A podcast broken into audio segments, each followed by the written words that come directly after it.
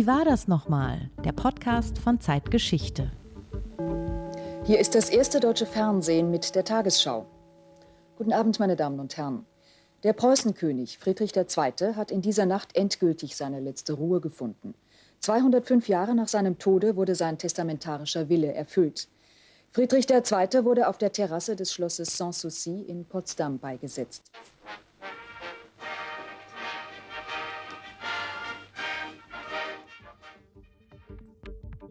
Markus, was war denn das? Das war die Nachtausgabe der Tagesschau um 2.30 Uhr am 18. August 1991. Ellen Arnold verkündet, dass am Abend zuvor Friedrich II. von Preußen, der sogenannte Große, vor Schloss Sanssouci feierlich beigesetzt wurde. Das war die erste Nachricht mit Einspieler und vielen Details. Wie kam es dazu? Das Begräbnis war so eine Art heimlicher Staatsakt. Erst im wiedervereinigten Deutschland fand der alte Fritz seine letzte Ruhe. Und es war die Endstation einer Irrfahrt, die mehr als 200 Jahre zuvor, am Tag seines Todes, dem 17. August 1786, begonnen hatte. Und warum ist das wichtig? Naja, weil Friedrich der Große ja irgendwie immer noch lebt. Oder zumindest sein Mythos wieder und wieder aufersteht.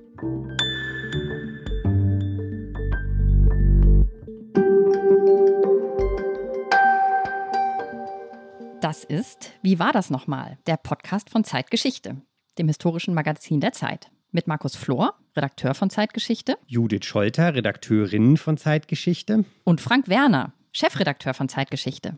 Hallo Frank. Hallo Judith, hallo Markus. Besuch haben wir heute außerdem von unserer Hospitantin Viktoria Sabo. Hallo Viktoria. Hallo. Viktoria, du bist ja mit dem alten Fritz für uns gewissermaßen in die Fußgängerzone gegangen, in Hamburg, hier auf die Straße und hast die Menschen gefragt, ob sie ihn eigentlich noch kennen. Und wenn ja, wofür?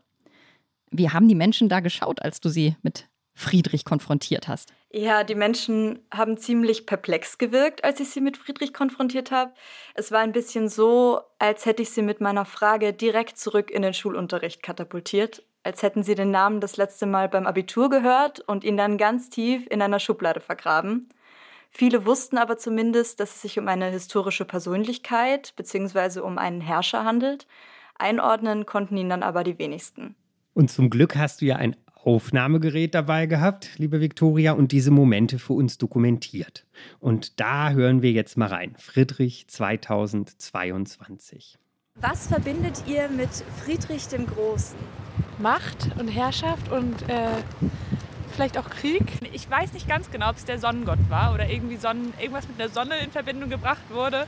Aber ähm, ich habe da nicht so richtig zugehört, weil mich das nicht so tangiert hat früher im Geschichtsunterricht. Nichts tatsächlich. Jemanden, der auf einem Pferd reitet. Ich verbinde mit ihm, wie hießen die Hunde? Diese kleinen schmalen Hunde, die er hatte. Ich, ähm, das habe ich jetzt vergessen. Er hatte so, so Windhunde.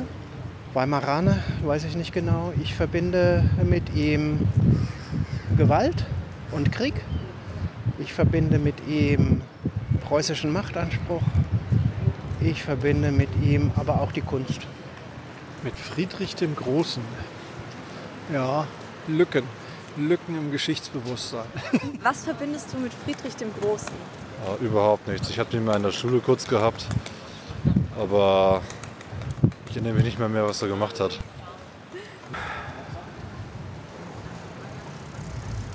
Wenig. Kenn ich nicht. Kenn ich. Aber ich weiß nicht mehr, was ich mit ihm verbinde. Im Kunst- oder Geschichtsunterricht oder in beiden. Gar nichts. Also wirklich tatsächlich gar nichts. Ja, das klingt nach Eroberung. das war es auch schon. Was verbindest du mit Friedrich dem Großen? Geschichtsunterricht. Sanssouci, Potsdam. Siebenjähriger Krieg. Und wie heißt die Elisabeth I., oder? Ja. Ja. Nicht Elisabeth, Sophie. Sophie hieß sie. Nee, Elisabeth I. war das. Ja, sicher? Ja, die Tochter von Peter dem Großen. Der, die, die Ah ja, okay. Vielen, vielen Und noch Flötenkonzert und so. Ja, das war einfach. Dankeschön. Tschüss.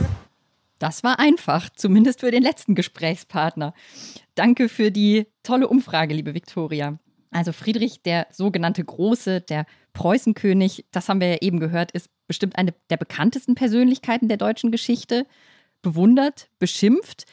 Und es wurde natürlich viel geschrieben über sein Leben, gedeutet, Orakel, war er dies, war er jenes, warum hatte er keine Kinder, warum hat er Schlesien überfallen. Aber um all das geht es uns heute nicht, sondern um das, was von Friedrich übrig blieb. Und was das genau heißt, Markus, erzählst du uns jetzt. Sind wir da in der Geisterstunde gelandet oder wo? Ja, eigentlich schon. Ja, doch, in der Geisterstunde. Naja, wir wollen uns dem Geist Friedrichs nähern, ihn einzufangen versuchen, wie er seit dem Ableben des Monarchen im Jahr 1786, also seit bald 240 Jahren, durch unser Land huscht. Oder um es ein etwas, in einer etwas nüchteren Art und Weise zu sagen, es geht um das Nachleben Friedrichs des Großen, des Zweiten und um den Mythos Friedrich. Und es geht aber im Besonderen auch um seine sterblichen Überreste. Denn die Geschichte dieser Grablege ist, man ahnt es schon, komplizierter, als der König sich das selbst einmal gewünscht hat. Diese Geschichte zeichnet ihr, Frank und Markus, heute für uns nach, ein wenig wie eine Knochenjagd bei einem Urzeitreptil. Und dabei geht es nicht nur um die Bestattungsfragen im ganz engeren Sinne, um die auch, aber im Großen und Ganzen dann um die deutsche Geschichte, oder? Ja, völlig richtig. Denn der tote Friedrich hat tatsächlich so etwas wie eine ausgewachsene Odyssee hinter sich gelegt. Den Begriff benutzt man schnell, wenn etwas ein bisschen verwirrend ist, aber hier trifft er tatsächlich auch mal zumindest ungefähr zu. Quer durch Deutschland, kann man sagen. Und dabei spielt so einiges eine Rolle, was man dabei erstmal nicht erwartet. Zum Beispiel Tatsache, einige Hunde. Oder ein Pferd. Außerdem ein Bunker und ein Bergwerksstollen, der preußische Kronenschatz und was das historische Personal angeht, sprechen wir über Hindenburg und Hitler, über Erich Honecker und wir haben es eben schon in der Tagesschau gehört über Altbundeskanzler Helmut Kohl. Das große Ganze tatsächlich im Blick, die ganze deutsche Geschichte. Nach diesem Aufgalopp weiß man jetzt zwar noch nicht genau, ob das nun eine Tragödie oder eine Komödie wird. Wir sind sehr gespannt.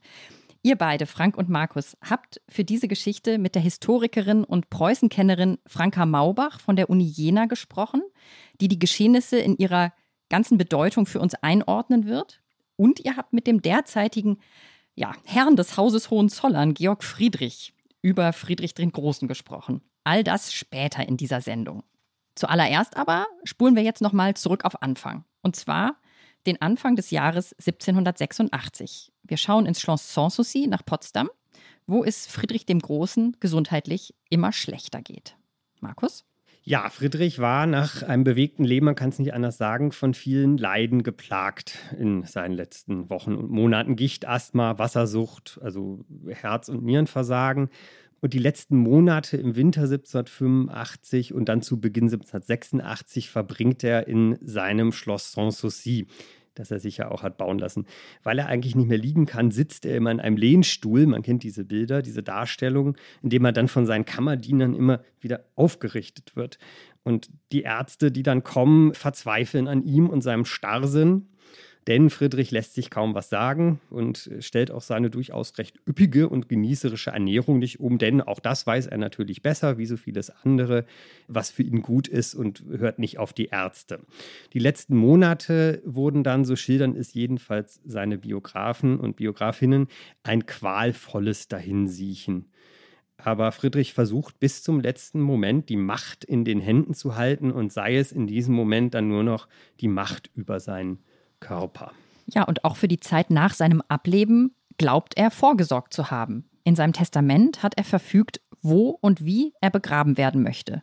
Und zwar ganz genau. Und er hat sich mehr als 40 Jahre zuvor schon einen Platz reserviert oder ausgesucht. Wo ist der genau? Im Prinzip vor der Tür, auf der oberen Terrasse des Schlosses Sanssouci links des Hauptgebäudes. In seinem Testament, das er wohl 1769, schon 17 Jahre vor seinem Ableben, wenn ich richtig rechne, endgültig abgefasst hat, schreibt Friedrich. Ich habe als Philosoph gelebt und will als solcher begraben werden, ohne Trauergepränge und Leichenpomp. Ich will weder seziert noch einbalsamiert werden. Man bestatte mich in Sanssouci auf der Höhe der Terrassen in einer Gruft, die ich habe herrichten lassen. Tatsächlich hat Friedrich schon, als sein Schloss in Potsdam in den 1740er Jahren gebaut wird, auf der oberen Terrasse eine kleine Gruft anlegen lassen.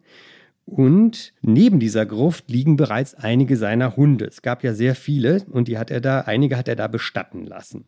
Jetzt könnte man ja denken, dass dieser letzte Wunsch genau so bestattet zu werden, so eine Art Spleen oder Eigenartigkeit, ein verschrobener letzter Gruß eines vielleicht ein bisschen eigenwilligen Herrschers ist. Aber es steckt mehr dahinter. Was denn genau? Friedrich setzt sich oder stellt sich vielmehr mit diesem letzten Willen deutlich gegen das, was für europäische Herrscher seines Ranges nach ihrem Ableben eigentlich vorgesehen ist.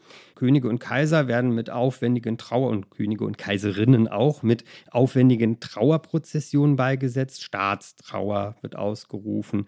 Und dann werden sie natürlich in berühmten Kathedralen beigesetzt. Bei den Franzosen zum Beispiel in Saint-Denis, in England ist es eher Westminster Abbey in London. Und in Deutschland denkt man zum Beispiel an den Karlsdom in Aachen. Und davon wollte Friedrich sich doch sehr deutlich absetzen, weil er sich auch als Herrscher anders verstanden hat. Er empfand sich nicht als König von Gottes Gnaden, konnte mit Religion sowieso nicht so viel anfangen. Und dazu aufschlussreich ist übrigens ein weiterer Satz in seinem Testament, der dem, den ich eben vorgelesen habe, sogar noch vorausgeht. Da schreibt Friedrich, gern und ohne Bedauern gebe ich meinen Lebensodem der wohltätigen Natur zurück, die ihn mir gütig geliehen hat, und meinen Leib den Elementen, aus denen er besteht. Friedrich dankt hier keinesfalls Gott für seinen Lebensarten, was man sich ja vorstellen könnte, also den Odem, sondern der Natur. Das ist schon fast naturreligiös, jedenfalls kaum christlich. Und dann wird dem toten Friedrich dieser letzte Wunsch aber verwehrt. Er darf nicht in seine Gruft. Und damit beginnt die Odyssee seiner Gebeine. Frank, Markus, was passiert zuerst? Ja, nach seinem Tod am 17. August 1786 kümmert sich der Thronfolger um die Bestattung. Weil Friedrich ja selber keine Kinder hatte, ist das der Neffe, Friedrich Wilhelm II. Der schaut sich dann diese Gruft auf der oberen Terrasse von Sanssouci mal genauer an. Und er findet sie zu eng, zu dreckig. Außerdem liegen ja daneben die Hunde.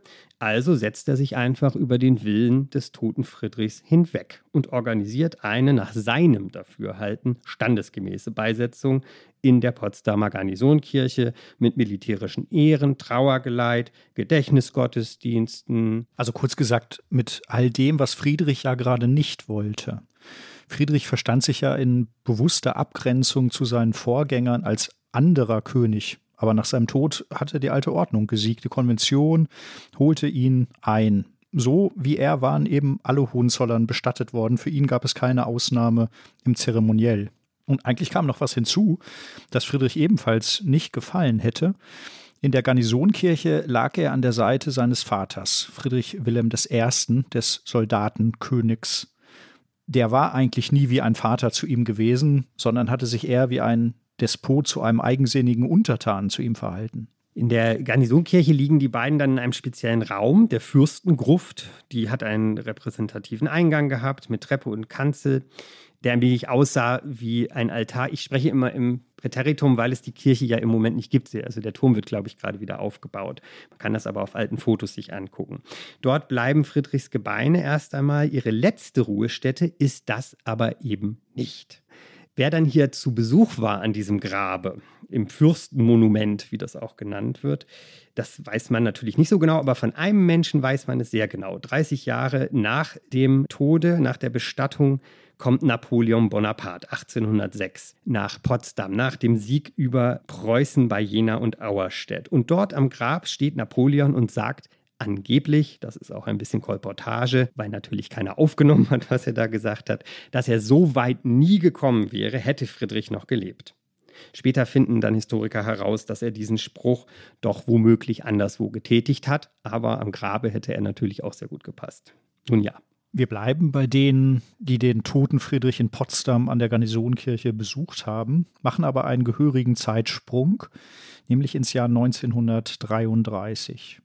Friedrich ruht nun seit fast 150 Jahren in der Gruft und er hat neue Verehrer gefunden. Hitler und die Nationalsozialisten machen ihm ihre Aufwartung. Hitler ist seit Januar 1933 an der Macht, aber diese Macht ist noch nicht gefestigt. Er ist Kanzler einer Koalitionsregierung mit den Nationalkonservativen und versucht, die alten Gräben in dieses Lager zu schließen und das rechtskonservativ-monarchistische Milieu hinter sich zu bringen. Und das geht am besten, indem man sich vor dem alten Preußen verneigt. Und dazu kommt es am 21. März 1933 beim sogenannten Tag von Potsdam. Hitler und andere führende Nationalsozialisten kommen an diesem Tag an Friedrichs Grab zusammen, um die preußische Tradition für sich zu vereinnahmen. Ja, man kann sagen, um gewissermaßen selbst zu Preußen zu werden und die eigene Herrschaft in diesem historischen Gewand zu legitimieren. Der Tag von Potsdam ist ein Propagandaspektakel, das dem NS-Regime so etwas wie historische Größe geben soll. Die Protagonisten sind neben Hitler der greise Reichspräsident Paul von Hindenburg und der umtriebige Kronprinz Wilhelm von Preußen, der Sohn des ehemaligen Kaisers Wilhelm II. Und es ist nicht zuletzt dieser Auftritt des Kronprinzen in Potsdam, der aktuell im Streit um das Hohenzollernerbe eine wichtige Rolle spielt, als eines von vielen Beispielen für die aktive Unterstützung des Kaisersohnes und der Hohenzollern für die Nationalsozialisten. Aber das ist ein anderes Thema. Darum soll es hier und heute nicht gehen. Moment, Moment. Trotzdem, äh, wenn wir schon einmal an der Stelle sind, was meinst du? Kann man also sagen, dass der Kronprinz, wenn man sich das jetzt alles vor Augen führt, worüber wir auch gerade gesprochen haben, dem Nationalsozialismus erheblichen Vorschub geleistet hat? Ich sage das so, weil diese Formel des erheblichen Vorschubleistens, darum kreist ja die ganze Debatte die Hohenzollern-Debatte und äh, die Frage, ob Restitution oder Rückgabe möglich ist von den Dingen, die die Hohenzollern gerne wiederhaben möchten. Genau, das stimmt. Hindenburg war an diesem Tag sicher die Hauptfigur, aber der Kronprinz war auch eine bedeutende Projektions- und Prestigefigur. Das hat der Historiker Stefan Malinowski gezeigt. Man kann sagen, Kronprinz Wilhelm hat im Grunde alles getan, was in seiner Macht steht, um Hitler zu unterstützen. Dafür gibt es viele Beispiele und seine Anwesenheit auf der NS-Propagandabühne in Potsdam ist nur eines von vielen Beispielen. Natürlich hat der Kaisersohn dem Nationalsozialismus erheblichen Vorschub geleistet. Wenn das in diesem überaus prominenten Fall keine erhebliche Vorschubleistung sein soll, ja, welchen Sinn hätte dann dieser Begriff überhaupt? Am Tag von Potsdam repräsentierten aber beide, Hindenburg und Kronprinz Wilhelm, das alte Preußen. Und beiden werden wir übrigens in unserer Geschichte später noch einmal begegnen. Aber ich würde sagen, mehr noch als die Lebenden verkörpern die Toten den Geist Preußens. In Potsdam gehören die Gräber Friedrichs und seines Vaters unverzichtbar zum Bühnenbild. Hatte dieser Tag von Potsdam, wie er ja auch in den Geschichtsbüchern genannt wird, eigentlich irgendeinen offiziellen Grund, also einen Anlass? Ja, protokollarisch ging es am 21. März 1933 in der Garnisonkirche darum, den Reichstag zu eröffnen. In Berlin hatte der Reichstag ja gerade gebrannt, er war angesteckt worden. Symbolisch aber ging es um mehr. Jeder kennt wahrscheinlich das berühmte Foto des Handschlags zwischen Hindenburg und Hitler. Symbolisch kam es hier zum Bündnis von alter und neuer Macht. Der tote Friedrich und sein Vater waren dafür gewissermaßen die Trauzeugen. Hindenburg stieg in die Gruft hinab und legte Kränze an ihren Gräbern nieder. Und der Organist spielte nun Danket alle Gott den Choral von Leuten. Es war eine preußische Heiligenmesse für Hitler. Der Choral von Leuten, das ist nicht irgendein Lied. Es führt ganz tief in die preußische Geschichte hinein. Eigentlich ist es ein protestantisches Kirchenlied aus dem 17. Jahrhundert, aber es wurde der Legende nach von den preußischen Soldaten im Felde angestimmt, spontan, nachdem sie unter Friedrichs Führung die Schlacht von Leuten im Dezember 1757 über die Österreicher gewonnen hatten. Es ist eine einfache, eingängige Melodie und unter dem Titel Nun danket alle Gott kennt man es auch. Musikalisch wurde es übrigens vielfach bearbeitet und neu gesetzt, unter anderem von so bekannten Musikern wie Johann Sebastian Bach und Felix Mendelssohn Bartholdy. Um es noch einmal deutlich zu sagen, das ist kein NS-Liedgut, sondern der Choral wird bis heute gespielt und gesungen in der Kirche, aber auch von der Bundeswehr zum Beispiel bei öffentlichen Gelöbnissen oder auch als Helmut Kohl, über den wir auch noch sprechen werden, 1998 sich mit einem Zapfenstreich von der Bundeswehr verabschieden ließ. Und man ahnt es schon, wir hören jetzt einmal rein. Die Version, die wir gleich erklingen hören werden, wurde exklusiv für unseren Podcast eingespielt vom Musikchor der Bundeswehr Siegburg unter Leitung von Oberstleutnant Christoph Scheibling und aufgenommen am 15. Februar 2022 im Friedrich-Deisenroth-Saal der Brückberg-Kaserne in Siegburg. Der Choral von Leuten.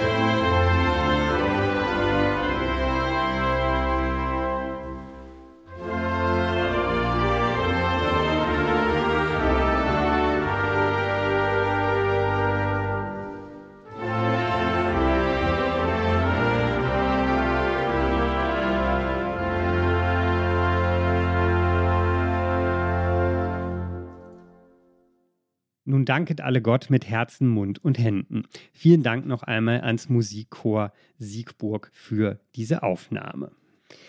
Der Choral ist, das kann man sagen, echtes preußisches Erbe. Und genau dieses Erbe wollten auch die Nationalsozialisten vereinnahmen. Darum erklang der Choral am Tag von Potsdam an Friedrichs Grab im März 1933. Welche Bedeutung, lieber Frank, hatte denn der große preußische Feldherr Friedrich II. für die Nazis? Ja, er war ein wichtiger Traditionsspender, könnte man sagen, für die Wehrmacht, aber auch für Hitler selbst, der ja ein großer Friedrich-Fan war. Die NS-Propaganda gemeindete Friedrich sehr schnell ein. Göring nannte ihn einmal den ersten Nationalsozialisten auf dem preußischen Thron. Und natürlich entdeckten auch die selbsternannten Vertreter der Herrenrasse bald auch das nordisch-germanische bei ihm. Aber so ganz ungebrochen konnte Friedrich dann doch nicht zum Ahnherr der Nazis werden. Immerhin war er ein, ein Welscher, ein Liebhaber alles Französischen, und das schmerzte die Deutschblütigen dann doch etwas. Aber man sah in ihm letztlich das, was man sehen wollte. Und das war vor allem, das hast du gesagt, der große Feldherr, der unbeugsam, auch in aussichtsloser Lage weiterkämpfte. Und ein solches Vorbild brauchte die Propaganda im Verlauf des Zweiten Weltkrieges immer dringender. Friedrich wurde zur Symbolfigur des Durchhaltens, sei es im Kinostreifen Der große König, in der Propaganda der Wehrmacht oder direkt im Führerbunker, wo bis zum Schluss ein Porträt Friedrichs des Großen an der Wand hing. Es war wohl eine Kopie des bekannten Gemäldes von Anton Graff.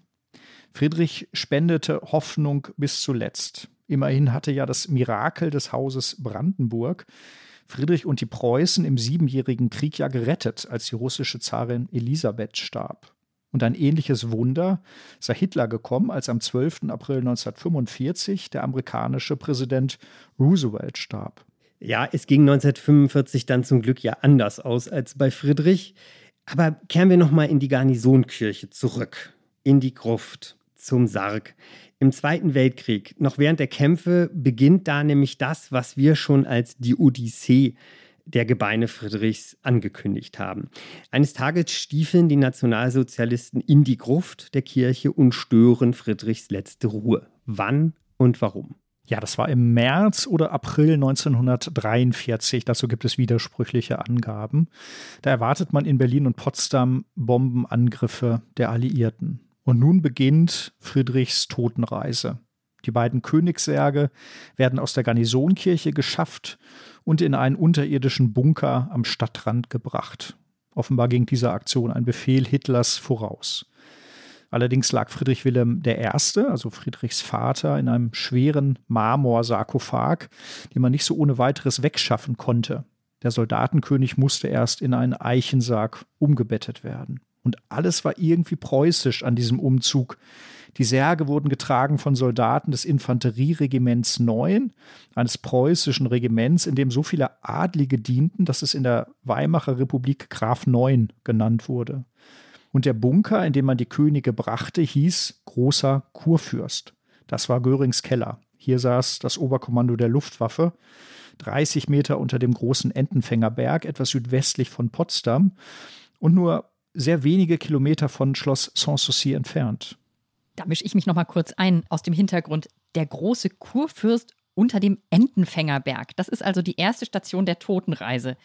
War da eben gerade Platz oder wie kann man sich diesen Ort vorstellen? Naja, das ist schwer zu sagen. Ähm, man kann den Bunker ja bis heute nicht besichtigen. Er liegt auf dem Gelände der Henning von Tresco-Kaserne und er wird immer noch militärisch genutzt. Von hier aus dirigiert das Einsatzführungskommando der Bundeswehr die Auslandseinsätze der Truppe. Im Zweiten Weltkrieg wurden im großen Kurfürsten nicht nur die toten Könige in Sicherheit gebracht, sondern auch preußische Kunstschätze. Die Reichsinsignien sollten in diesen Bunker gebracht werden und ein Teil des preußischen Kronschatzes. Außerdem 65 Kisten mit Büchern aus der Bibliothek Friedrichs des Großen aus Sanssouci. Und dreimal dürft ihr raten, was wurde, wenn man sich zumindest in den Schatzsucherforen im Internet verirrt, in diesem Bunker auch zwischengelagert? Oh je. Nach diesem Aufgalopp der Schatz der Nibelungen? Nee, keine Ahnung. Sag's nicht, uns. Nicht ganz. Naja, angeblich das Bernsteinzimmer. Natürlich. Dieser barocke Prunkraum des ersten aller Preußenkönige, Friedrichs I., der ist ja immer noch zur Verhandlung ausgeschrieben. Das Bernsteinzimmer wurde während des Zweiten Weltkriegs aus St. Petersburg ins Königsberger Schloss gebracht, so viel ist sicher. Aber dann verliert sich die Spur. Und was verschwunden ist, kann ja bekanntlich überall sein. Aber es ist reine Spekulation. Die vielen Kunstschätze im großen Kurfürsten beflügeln offenbar die Fantasie. Das Bernsteinzimmer. Die Bombenangriffe auf Berlin, diese Attacken sind seit Napoleon eigentlich die ersten Kriegshandlungen, die Deutschlands Hauptstadt erreichen. Und dementsprechend macht man sich in Berlin Gedanken ums Tafelsilber. Und zu dem gehört vieles, was mit Friedrich und mit Preußen zu tun hat, mit dem preußischen Erbe. Neben Friedrich ist das zum Beispiel auch einer seiner treuesten Begleiter, und zwar naja, kein Mensch. Friedrich hatte ja auch nur wenige Freunde, sondern sein Pferd Condé auf dem er jahrelang ritt und auf dem er heute auch auf dem Reiterstandbild unter den Linden noch zu sehen ist. Und um dieses Reiterstandbild wurde im Zweiten Weltkrieg zum Schutz vor Bombensplittern ein dicker Betonsarkophag gemauert. Friedrichs Pferd, ein Fliegenschimmelwallach, ist auf etlichen Gemälden mit dem König zu sehen. Und Theodor Fontane hat es in seinem Roman Vor dem Sturm verewigt. Condé hatte Friedrich um 18 Jahre überlebt und nachdem es 1804 verschieden war, wurde seine Haut für die Nachwelt präpariert und ausgestopft. Und warum erzähle ich das? Warum sprechen wir hier über Friedrichs Pferd? Weil man an diesem Detail gut erkennen kann, dass der Reliquien- und Heiligenkult um Friedrich eben schon sehr früh begann, schon sehr früh nach seinem Tod und eigentlich ja auch schon zu seinen Lebzeiten haben die sterblichen Überreste von Condé, also diese Friedrich-Reliquie, denn den Zweiten Weltkrieg überstanden?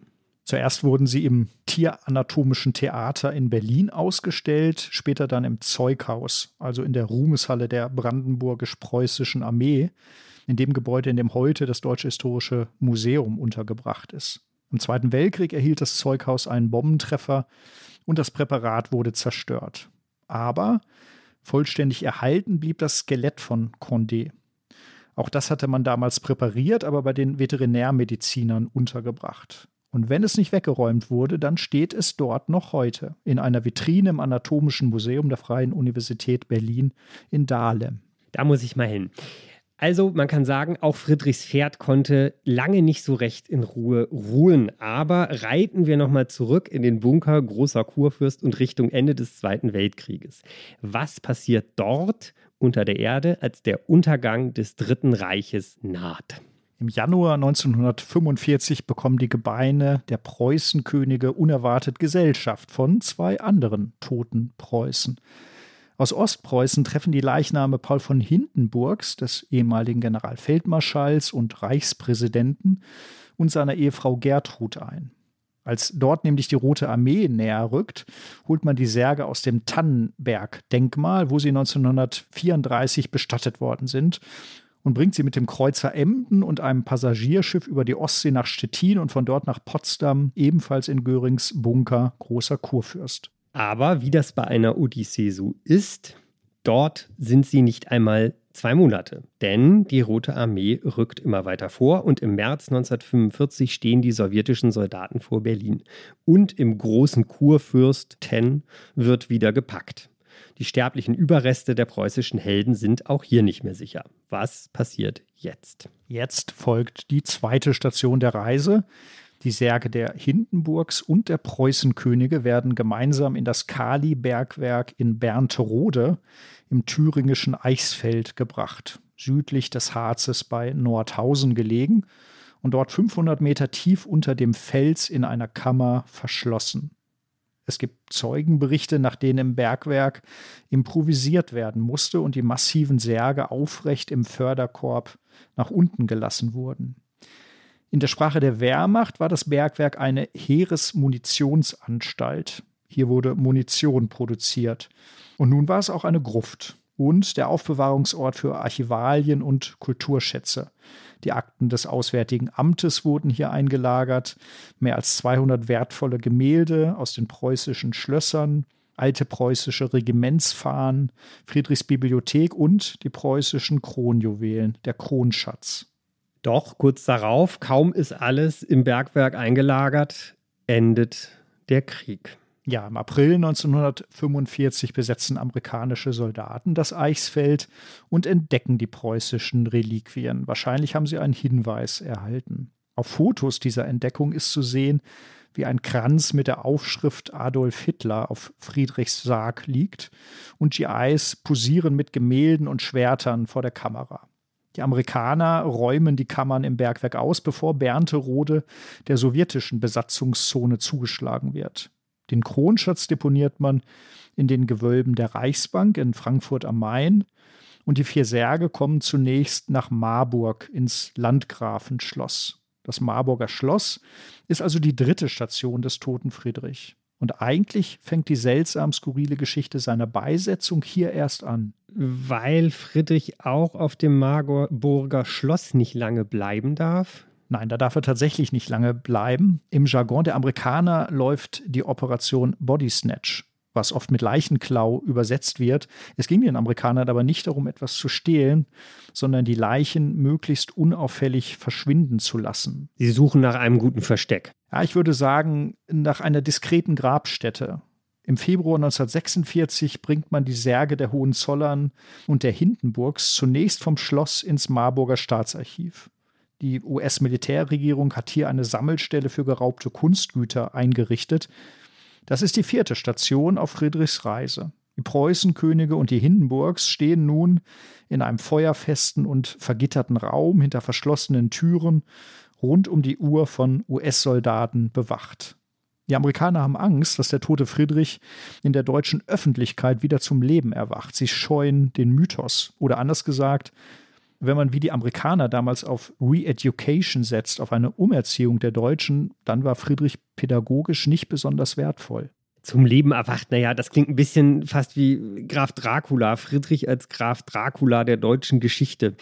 War das nicht vielleicht dann doch eine Nummer zu groß? Naja, man scheute jedenfalls das grelle Licht der Öffentlichkeit. Die Amerikaner sahen damals ja in der Herrschaft der Preußenkönige Friedrich insbesondere so etwas wie die Wurzel des deutschen Übels, den Hort von Militarismus und Untertanengeist, der in den Abgrund von 1933 geführt habe. Mit dieser Begründung ließen die alliierten Preußen ja auch ein Jahr später, am 25. Februar 1947, von der Landkarte tilgen. Sie lösten den Staat per Gesetz auf. Und nach all den Preußen-Fanfaren der NS-Propaganda war es 1945 ja auch schwer, ein differenzierteres Bild von Preußen zu entwickeln. Mhm. Aber was wollten die Amerikaner denn jetzt mit den Särgen machen? Im Marburger Staatsarchiv konnte man sie ja nun auch irgendwie nicht lassen, oder? Die Amerikaner wollten die sterblichen Überreste der Hohenzollern und der Hindenburgs möglichst geräuschlos verschwinden lassen. Aber sie empfanden es wohl als unwürdig, die Leichen einfach zu verbrennen so wie 1946 die Leichen der in Nürnberg verurteilten NS-Täter verbrannt wurden, um keine Wallfahrtsfriedhöfe zu schaffen. Der Plan war, die Preußenkönige ohne öffentliches Aufsehen im engsten Familienkreis beizusetzen. Aber das Problem war, eine Überführung der Särge auf die Hohenzollernburg in Süddeutschland, dem Stammsitz der Familie, schied aus. Die Burg lag in der französischen Besatzungszone und die Franzosen wiegelten offenbar ab. Ebenso wollten auch die Briten die Särge der Hindenburgs nicht haben. Sohn Oskar wohnte inzwischen in der britischen Besatzungszone in Medingen in Niedersachsen. Also sollten die Särge in Marburg bleiben und dort bestattet werden. Im Mai 1946 weist die amerikanische Militärregierung den hessischen Ministerpräsidenten an, eine private Beisetzung in der Marburger Elisabethkirche vorzubereiten. Diese alte gotische Kirche, im 13. Jahrhundert am Fuß des Schlossberges errichtet, wird unter strengster Geheimhaltung umgebaut, bis es im August 1946 soweit ist. Friedrich, sein Vater und die Hindenburgs werden in die Gruft gesenkt. Und das ist die fünfte und vorerst letzte Station der Särge.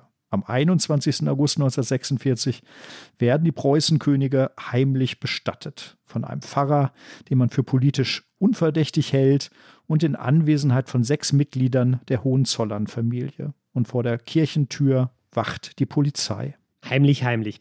Und die Sache blieb tatsächlich heimlich im Verborgenen? Nein, das blieb sie nicht.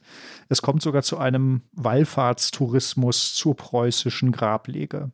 Jedenfalls berichtet der Pfarrer der Elisabethkirche 1947 seinem Bischof von gelegentlich mitgebrachten Blümchen und Heidesträußen, die auf die Grabplatten gelegt wurden. Es gibt deshalb auch immer wieder Diskussionen, die vier Särge doch noch an einen stilleren Ort umzubetten. Im Fall der Hindenburgs kommt es dazu aber nicht mehr. Die Hindenburgs haben ihre letzte Ruhe in der Marburger Elisabethkirche gefunden, bis heute. Friedrich und sein Vater aber nicht.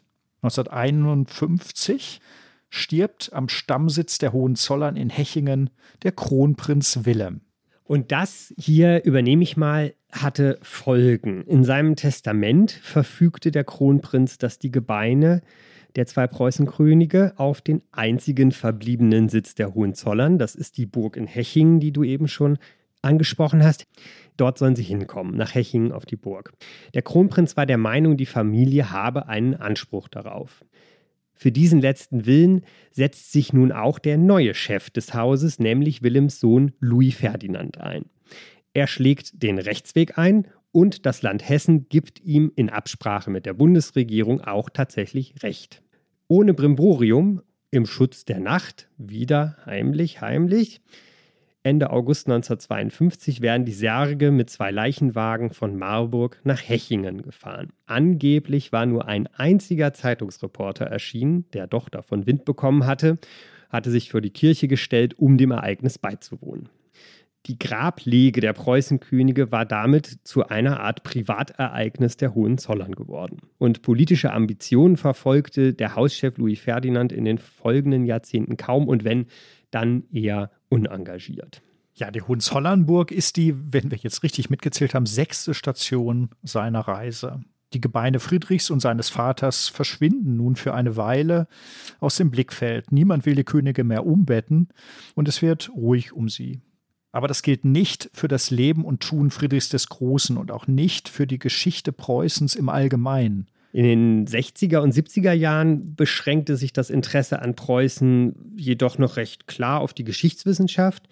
Aber Anfang der 1980er Jahre kommt das schwarz-weiße Mysterium, das sind die preußischen Farben schwarz und weiß, zurück auf die Tagesordnung. Ja, bevor Friedrich aber in Westdeutschland wieder die geschichtspolitische Bühne betritt, entdeckt ihn die DDR. 1980 kehrt nämlich sein Reiterstandbild, wir sprachen ja bereits darüber, auf die alte Prachtallee unter den Linden zurück. Das zentrale Relikt seiner einstigen Verehrung. Zurück? wieso zurück? Also da frage ich mich ja, wo war es denn? Das Denkmal, also die vom Bildhauer Christian Daniel Rauch geschaffene und 1851 enthüllte Bronzefigur, über die sprechen wir, hatte den Zweiten Weltkrieg hinter den dicken Schutzmauern überstanden. Aber im Juli 1950 rückte ein Kran an, der den Reiter vom Sockel hiefte. Friedrich passte nicht mehr ins realsozialistische Stadtbild. Anscheinend aber waren die Verantwortlichen der DDR nicht gut vorbereitet. Das Fahrzeug, das der volkseigene Betrieb Abräumung und Erdbau zum Transport geschickt hat, bleibt nämlich schon auf dem nahen Alexanderplatz vor den Augen vieler Schaulustiger mit einem Achsbruch liegen. Die Last der Geschichte war wohl zu groß. Das Denkmal hat bei der Demontage auch sehr gelitten. Aber immerhin blieb der Friedrich-Figur so der Anblick der Bagger erspart, die einige Monate später, im September 1950, anrückten, um das Berliner Schloss abzureißen. Was passierte denn mit dem reitenden Friedrich nach dem Achsbruch? Das Denkmal wurde in seine Einzelteile zerlegt und verschwand in Potsdam erst einmal hinter einem Bretterzaun ehe es 1962, also mehr als zehn Jahre später, im Hippodrom von Sanssouci wieder aufgestellt wurde. Ziemlich versteckt am Rande des großen Parks. Aber immerhin, es wurde wieder aufgestellt. Die Marmorfiguren der preußischen Siegesallee, also die brandenburgisch-preußischen Markgrafen, Kurfürsten und Könige, die hat man in den 50er Jahren im Park Bellevue einfach vergraben. Die Alliierten hatten befohlen, die von Wilhelm II. in Auftrag gegebene Allee, die durch den Tiergarten geführt hatte, einebnen zu lassen. Da melde ich mich noch mal kurz aus dem Off. Ein Teil dieser Figuren kann man nämlich heute wieder sehen, und zwar in der Ausstellung Enthüllt, Berlin und seine Denkmäler im Proviantmagazin der Zitadelle in Spandau. Also, wer Lust drauf hat. Spandau ist immer eine Reise wert.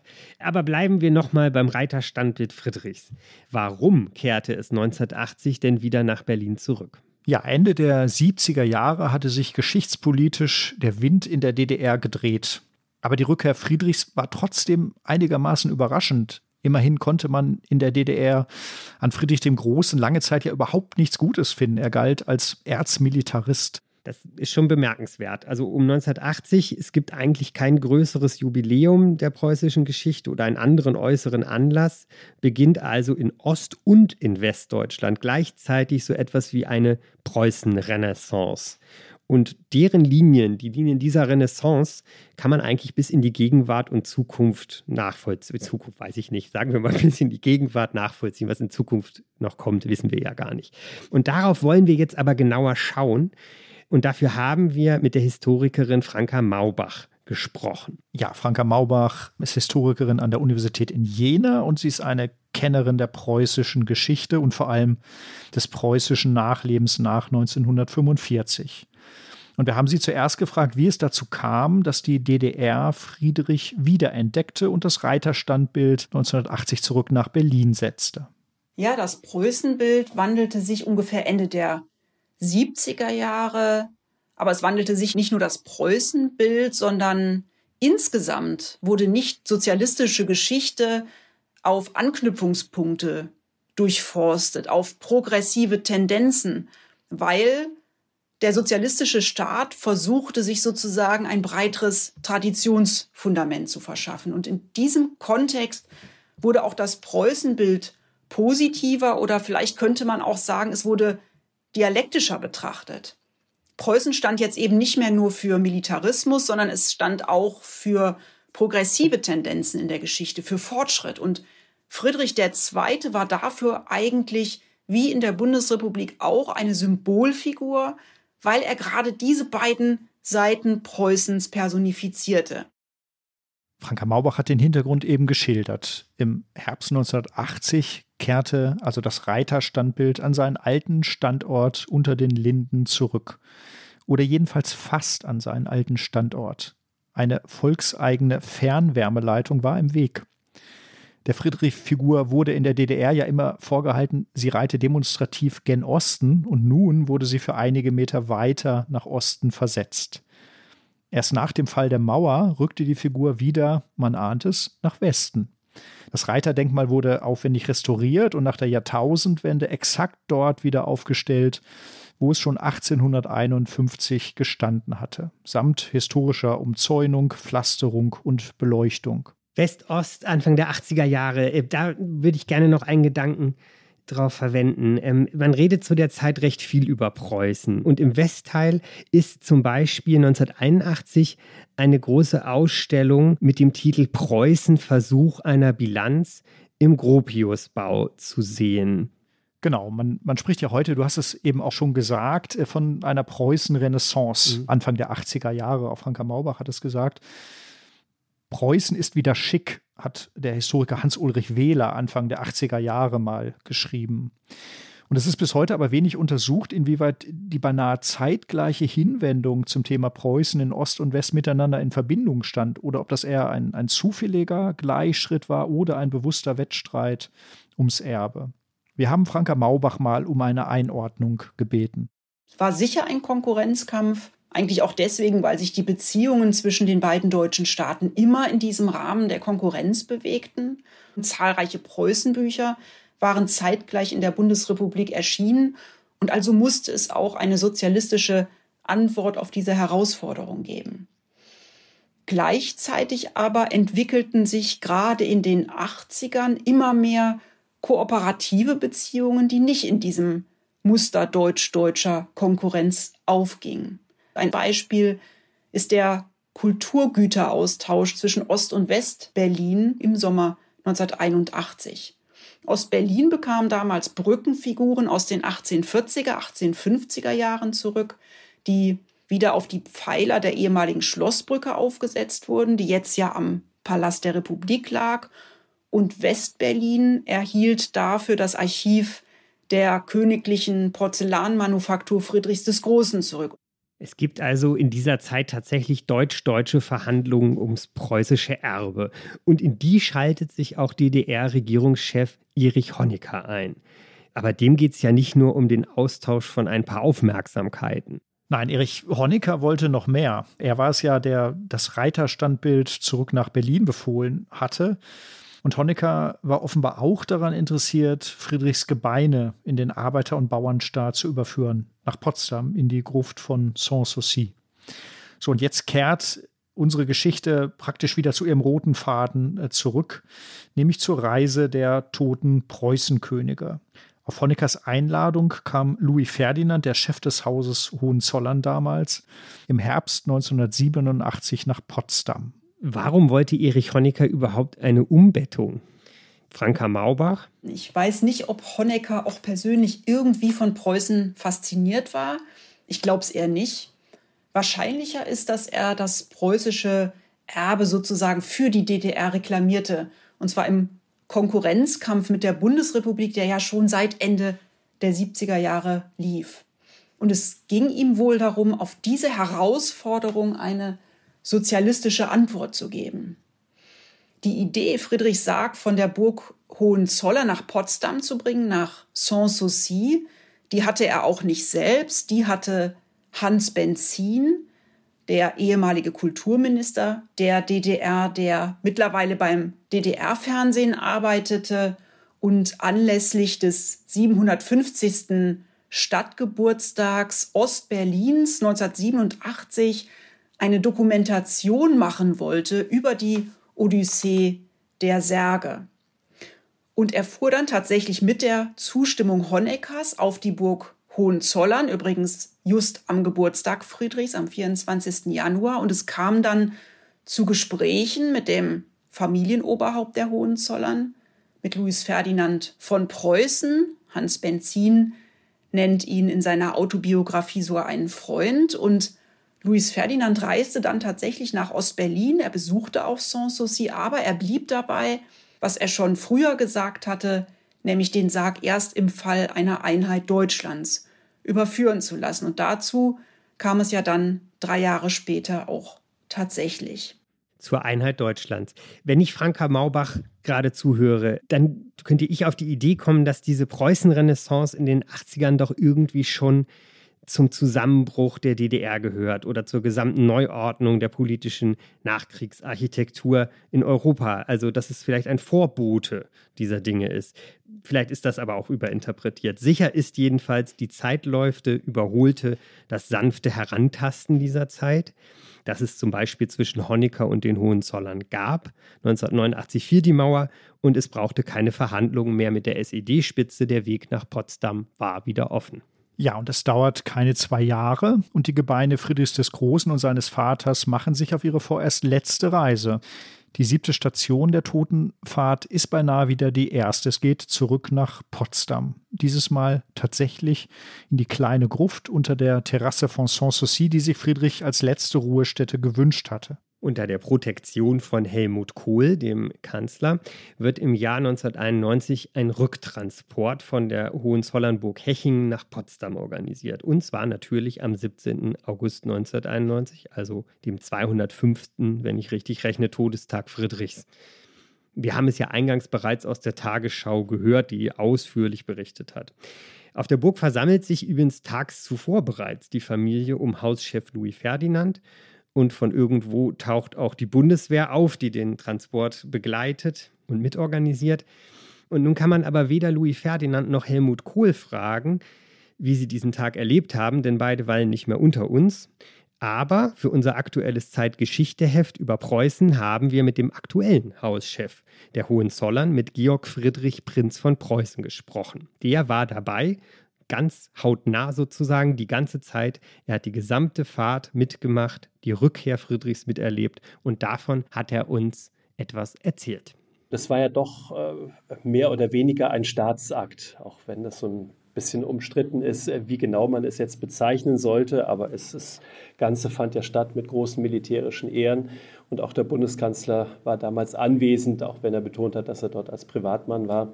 Und für mich als Kind war es natürlich eine besondere Ehre, da dabei sein zu dürfen. Und ich hatte eben das große Glück, das Ganze schon von Hechingen aus begleiten zu dürfen. Also ich war mit zwei Tage Vorlauf schon auf der Burg habe dort die Vorbereitung miterlebt, auch die Proben der Bundeswehr. Das Ganze war wirklich sehr minutiös geprobt, einschließlich der zwei Lafettenwagen, auf die die Särge verladen wurden und dann ja zum Bahnhof nach Hechingen gebracht wurden. Das Ganze ging eben schon zwei Tage vorher los und am Tag selber, da habe ich wirklich auch das Gefühl gehabt, das muss schon irgendwie ein historischer Moment sein. Zu diesem Zeitpunkt, 1991, ist Georg Friedrich Prinz von Preußen 15 Jahre alt, ein Jugendlicher. Und vom alten Fritz trennen ihn knapp 200 Jahre deutsche Geschichte. Friedrich ist sein siebenfacher Urgroßonkel, wie er uns gesagt hat.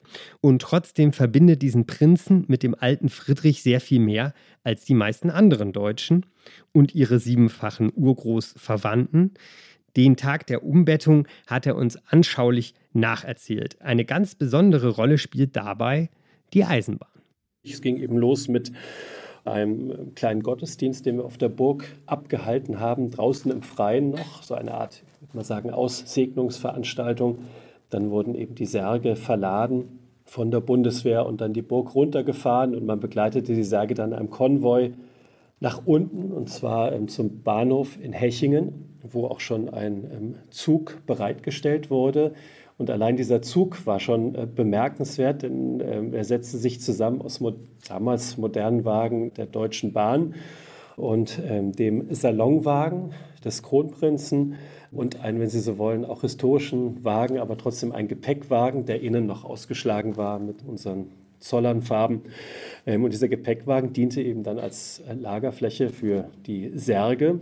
Dort gab es auch noch mal eine kurze Gedenkveranstaltung. Ähm, dort waren auch viele Hechinger und Hechingerinnen und Menschen aus der Umgebung und haben das Ganze äh, begleitet. Als die Veranstaltung da am Fuße der Burg vorbei war, stieg die Familie, allerdings mit Familie meine ich, das war eben damals so ausschließlich die männlichen Mitglieder, in den Zug Vorne dran gab es noch Schlafwagen, denn ähm, es war vorgesehen, es war eine relativ lange Fahrt. Zum einen, weil die Strecke von Hechingen nach Potsdam doch relativ lang ist. Also man fuhr einmal quer durchs gerade wieder vereinigte Deutschland. Zum anderen dauert es aber auch deswegen so lange, weil der Zug mehrere Zwischenstopps machte, denn verschiedene Traditionsverbände und Eisenbahnvereine hatten das große Bedürfnis, ihre Loks vor dieses ja doch spannende oder historische Gespann zu hängen. Also wir hatten da, ich glaube, drei oder vier Zwischenstopps gemacht mit wechselnder Besetzung sozusagen. Hier halten wir noch mal kurz inne. Friedrichs Gebeine kommen nun also 200 Jahre nach dem Tode 40 Jahre nach dem Transport auf die Burg zurück nach Potsdam. Und natürlich auch, das wollen wir an dieser Stelle nicht vergessen, Friedrichs Vaters Gebeine, der dann übrigens nicht auf der Terrasse, sondern unter der Friedenskirche beigesetzt wurde, die auch im Park von Sanssouci liegt. Nun könnte man denken, dass den Brandenburgern, Berlinern, Potsdamern und auch innen vielleicht das alles irgendwie ein bisschen egal war, aber weit gefehlt. Und dann nahm das Ganze seinen Lauf und das war doch sehr überwältigend. Also nach dieser relativ ruhigen, gemütlichen und ja nahezu besinnlichen Zugfahrt eben plötzlich diese Menschenmengen dort zu erleben. Da waren ja, ich glaube, irgendwas zwischen 60 und 80.000 Menschen auch auf der Straße. Die Särge wurden verladen, um dann äh, eben an ihre ja, letzte Station gebracht zu werden. Wir haben ja zuerst den Soldatenkönig beigesetzt äh, in der Gruft der Friedenskirche und äh, Friedrich der Große wurde aufgebahrt im Ehrenhof von Schloss Sanssouci. Und der wirkliche Höhepunkt war ja dann letztendlich die Beisetzung Friedrichs des Großen. Ein Stück weit so, wie er sich ja vorgestellt hat, wie er es beschrieben hat. Also im Laternenschein, Mitternacht, im engsten Kreis. Das Ganze, das zur Wahrheit gehört auch, wurde etwas dadurch gebrochen, dass das äh, ZDF dort, wenn nicht live, aber doch zumindest dort Bericht erstattet hat. Aber ich habe trotzdem das Gefühl gehabt, es, es war alles richtig so, denn er wurde ja auch dort beigesetzt, an dem Ort, den er wirklich für sich vorgesehen hat, und zwar an der Gruft mit äh, seinen Hunden beigesetzt zu werden, ähm, in ja, der Terrasse von Sanssouci. Da kann ich auch nur sagen, auch das war für mich ein ganz, ganz besonderer Moment, eben da auch wirklich im engsten Familienkreis, allerdings im Beisein des damaligen Bundeskanzlers Kohl, das erlebt zu haben. Dafür bin ich äh, doch sehr dankbar große Dankbarkeit. Das sahen damals allerdings viele Menschen auch unter den Zehntausenden in Potsdam an diesem Tag anders. Es gab Gegendemonstranten. Es gab auch Warnungen. Die Zeit warnte damals zum Beispiel, man gebe mit dieser Beisetzung womöglich, Zitat, den falschen Leuten ein falsches Signal zur falschen Zeit. Ja, wenn man sich die Bilder von der Beisetzung heute anschaut, dann wirkt vieles ja auch bizarr. Also ich will niemandem zu nahe treten, aber das war schon auch so eine Mischung aus amüsantem Geschichtskarneval und absurdem Theater. Da chauffiert den Sarg ja extra eine historische Eisenbahn nach Potsdam, obwohl es zu Friedrichs Zeiten ja noch gar keine Eisenbahn gab.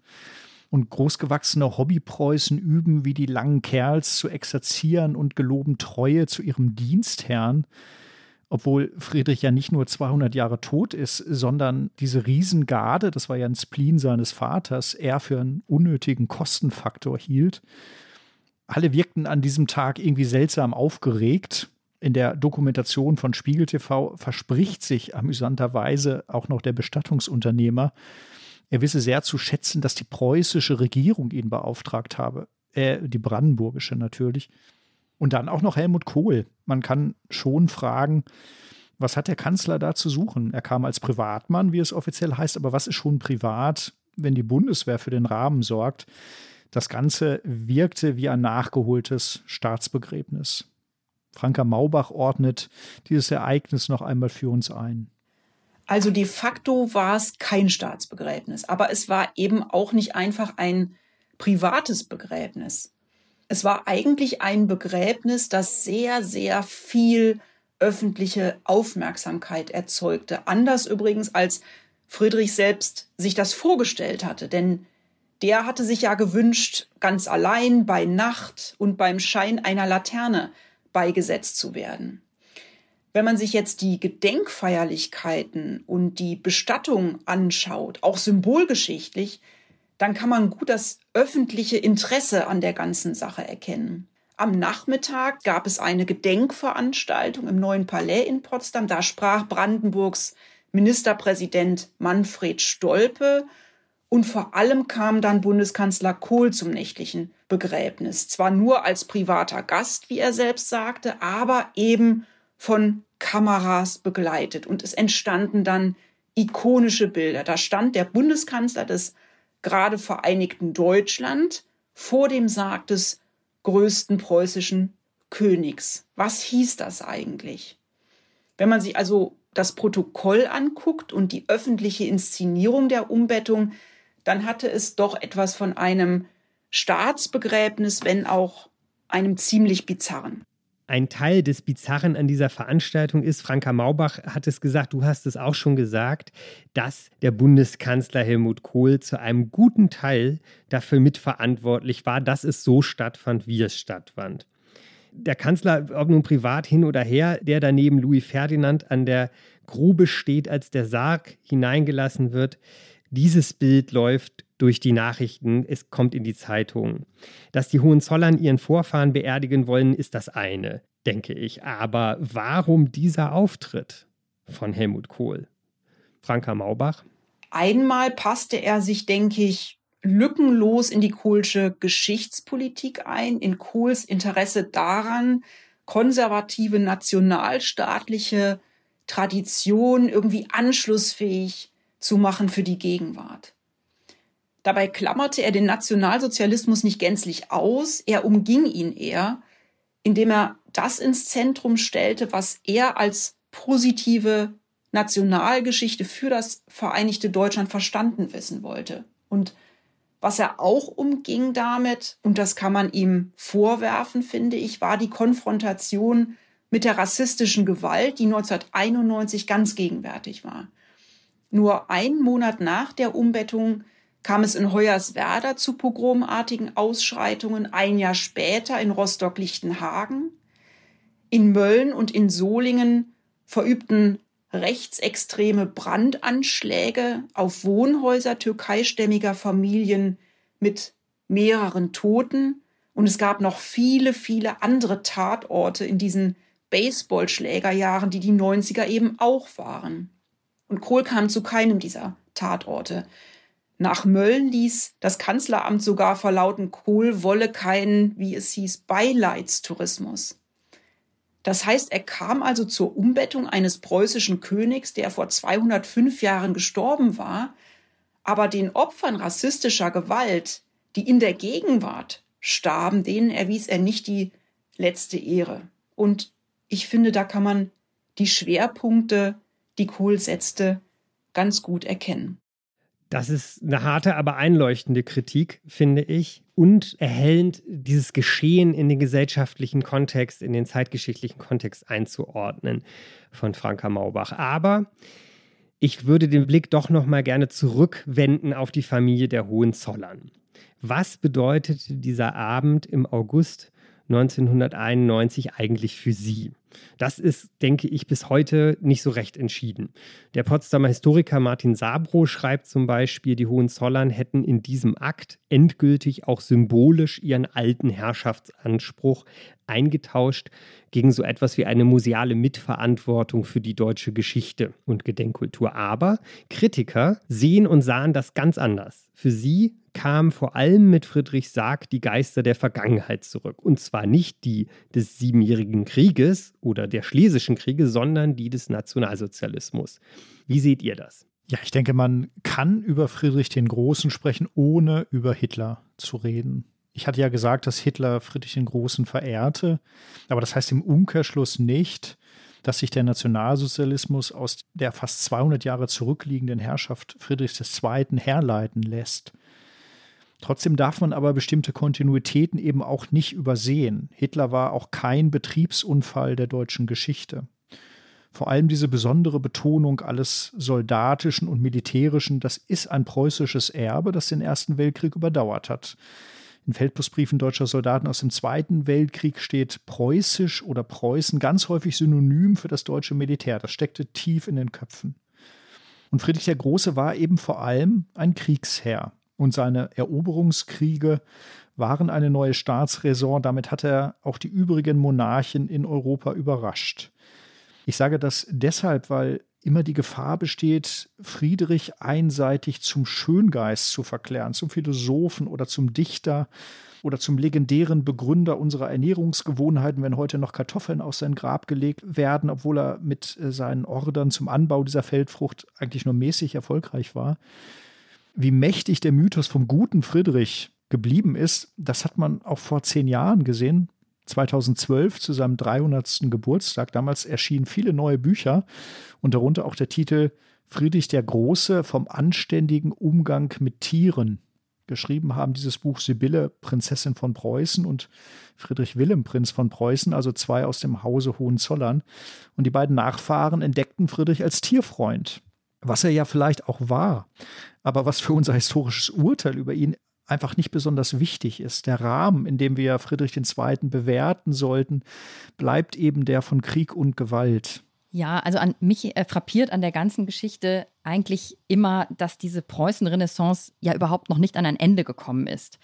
Frank, du hast es gerade gesagt, der 300. Geburtstag Friedrichs wurde 2012 ja genau an dem Ort, von dem wir jetzt die ganze Zeit gehört haben oder der im Zentrum stand, also an dieser Gruft in Schloss Sanssouci, ne, an der obersten Terrasse, mit großem Tamtam begangen. Und schon zehn Jahre zuvor, 2002, hatte der Bundestag entschieden, dass auch das Berliner Stadtschloss wieder aufgebaut werden sollte. Heute steht darum ja mitten in Berlin das Humboldt-Forum, mit dem wir uns alle auseinanderzusetzen haben. Wir leben also alle mit diesem Mythos und müssen uns irgendwie auch zu ihm verhalten. Danach haben wir auch Franka Maubach nochmal gefragt, ob Preußen denn eigentlich in irgendeiner Weise ein Vorbild für die Zukunft sein kann. Ich glaube nicht, dass Preußen irgendwie als Vorbild für die Zukunft taugen kann, gerade für die Zukunft, mit der wir es dann wahrscheinlich zu tun haben werden und schon gar nicht in der Allgemeinheit, mit der man sich immer auf Preußen bezieht. Was soll Preußen eigentlich sein? Preußen ist ja nicht nur ambivalent. Es gibt nicht nur das gute und das schlechte Preußen oder das rückständige und das fortschrittliche Preußen, sondern die Geschichte dieses Staates ist außerordentlich komplex. Die lässt sich gar nicht auf einen Nenner bringen. Und das wird schon allein deutlich, wenn man sich die Regionen Preußens anschaut. Es gab ja nicht nur das ostelbische Junkerland, sondern es gab auch das westliche, das rheinische Preußen. Preußen war also in jeder Hinsicht heterogen, auch zeitlich. Das Preußen Friedrichs II. war ein ganz anderes Preußen als das im Kaiserreich. Und das war wiederum ganz anders als das sozialdemokratische Preußen in der Weimarer Republik. Das heißt eigentlich, eine Traditionslinie könnte man nur auf einem sehr, sehr hohen Abstraktionslevel ziehen. Und das würde dann wenig aussagen. Wenn man sich überhaupt etwas zum Vorbild nehmen möchte oder wenn man etwas zum Vorbild machen möchte, dann wären es für mich konkrete Taten oder Personen, die in ihrer politischen oder moralischen Ausrichtung Orientierung bieten können. Für Preußen wären das vielleicht diejenigen, die man als unpreußische Preußen bezeichnen könnte, diejenigen, die immer auch Kritik am eigenen Staat übten, nicht zuletzt also auch Selbstkritik. Theodor Fontane würde mir da einfallen.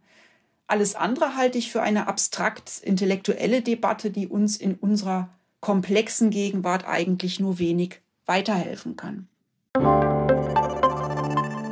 Werbung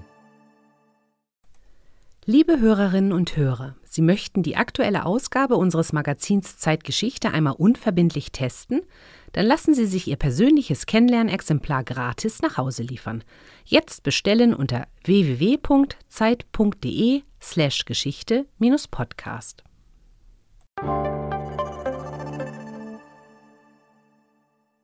Theodor Fontane als unpreußischer Preuße, das gefällt mir persönlich sehr. Denn Ihr kennt vielleicht alle das berühmte Gedicht von Theodor Fontane von Herrn Ribbeck auf Ribbeck im Havelland, ein Birnbaum in seinem Garten stand.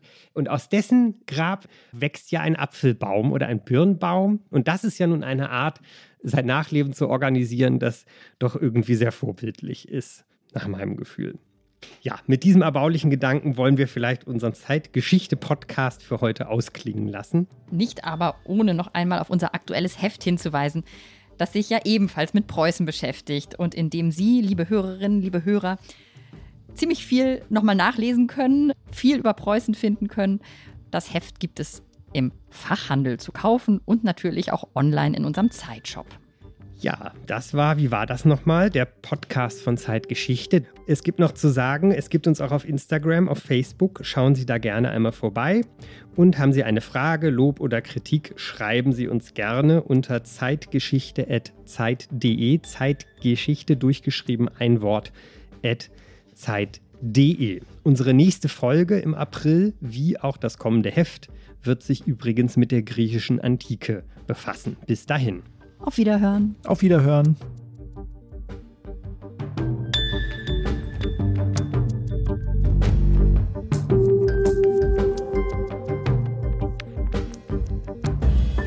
Wie war das nochmal? Ist der Podcast von Zeitgeschichte, produziert von Pool Artists.